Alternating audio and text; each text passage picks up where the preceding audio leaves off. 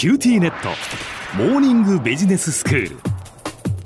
今日の講師は九州大学ビジネススクールでマーケティングがご専門の広垣光則先生です。よろしくお願いいたします。よろしくお願いします。先生今日はどういうお話でしょうか？今日はあの CM だとか営業だとか、そういった場面でのトークのスピードがお客さんに与える印象についてお話をしていきたいと思います。はい。小浜さんにお聞きしたいんですけれども、知り合いだとか、あとお店の人だとか、会話をするときにですね、あの、ゆっくりめに話す方がお好きですか？少し早めぐらいのペースの話し方の方が好きですか？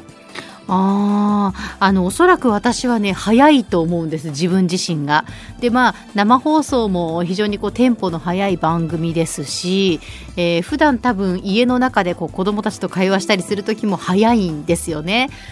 ただ、相手がゆっくりな場合は、それにこう、合わせるっていうことはしますね。そうですよね。えー、あの、何かの人に情報を伝えるっていう時には、状況によって話し方だとか、話すスピード変えたりしますよね。はい。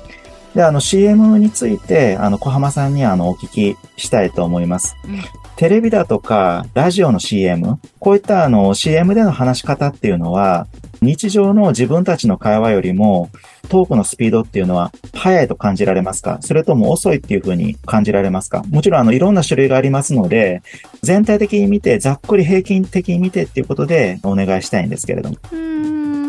まあ CM はどちらかというとこう速い CM のが多いんじゃないかなってスピードが速いのが多いんじゃないかなっていう気はしますね。そうですね。えー、あの、一般的にあの、テレビにしても、あの、ラジオにしても、CM はですね、全体的に私たちが話しているようなスピードよりも、速いように感じるはずなんですね。はい。典型例は、あの、YouTube の動画を見るときに、動画の前に挟まれる広告動画だと思うんですね。うん、すごく早口で、パパパとセールストークされることが多いっていうふうに思いませんか？早いものもありますよね、すごく。ですよね。これどうしてだっていうふうに思われますか？うんなんかもう YouTube は特にですけど今こうなんでしょうそれこそまあタイパという言葉もあるように非常にこう限られた時間とか短い時間でもう早く知りたいとかそういうこう需要があるからなのかなと思うんですけど。そうですね。小浜さんがあのおっしゃった理由っていうのは、あの、当てはまるかというふうに思います。で、それに短い広告の方がですね、まあ、スポンサーにとっても広告費っていうのが節約できますから、まあ、あの、かなり昔、もう本当に1960年代、まあ、そのぐらいからですね、まあ、どの程度話すスピードのを上げてもですね、ちゃんとお客さんに情報が伝わってるかどうか、それを調査するような実験がされてきたんですね。うんで、例えば、あの、1960年代からあの70年代のアメリカではですね、あの、ラジオでのコマーシャルは、あの、1本あたりあの30秒程度の CM があの普通だったそうなんですね。うん、で、それをあの、3分の1の10秒ぐらいに縮められないかな。で、もし縮めたら、どの程度視聴者の反応に影響があるかなっていうふうなことがですね、あの、調査されたそうなんですね。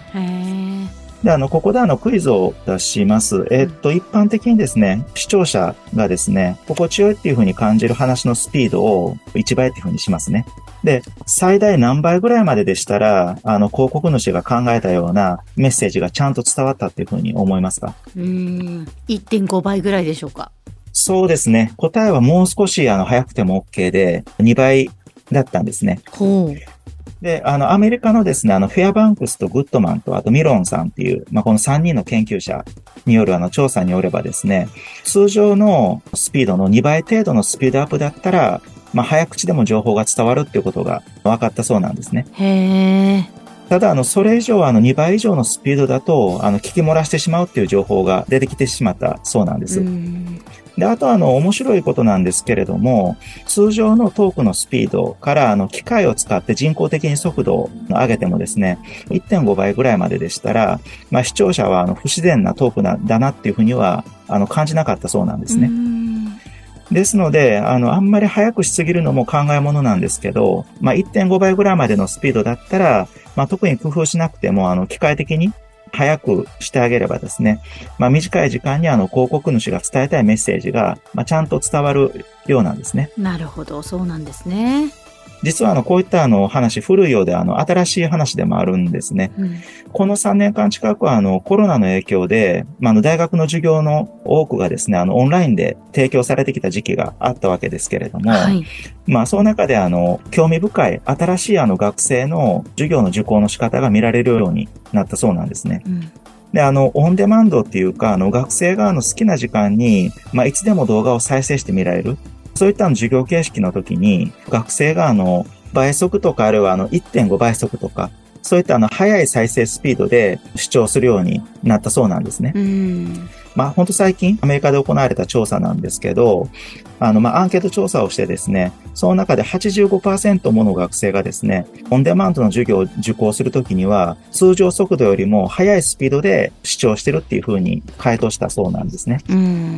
で、あの、カリフォルニア大学のロサンゼルス校のデロン・マーフィーっていう研究者がいます。で、その人らをはじめとするあの研究チームが行った実験なんですけれども、学生をですね、再生速度が通常のグループと速いグループに分けてですね、YouTube で不動産と歴史についての講義を受講してもらったそうなんですね。その調査の結果によれば、学生のあの、まあ大体のその講義の理解度というものは、あの2倍ぐらいまでの速度だったら、通常の速度と同じぐらいだったそうなんですね。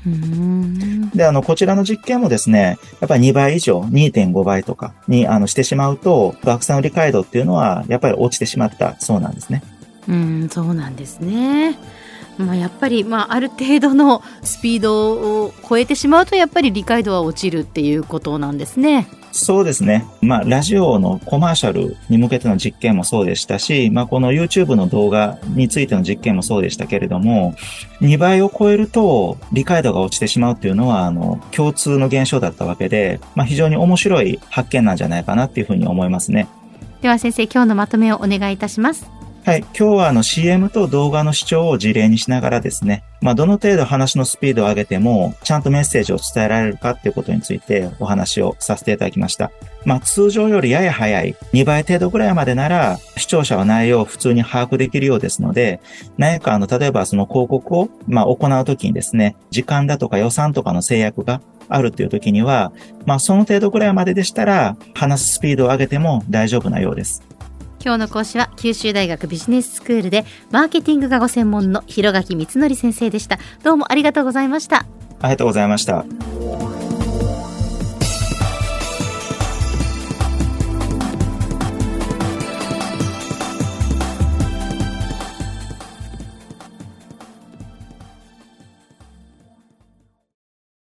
QTnet。 BBIQにしてから毎日必ず実家の父と母からビデオ電話がかかってくる元気？で毎日だからそう変わんないよ。痩せたか？で毎日だからそんなに変わってないって。早く子離れしてくれ。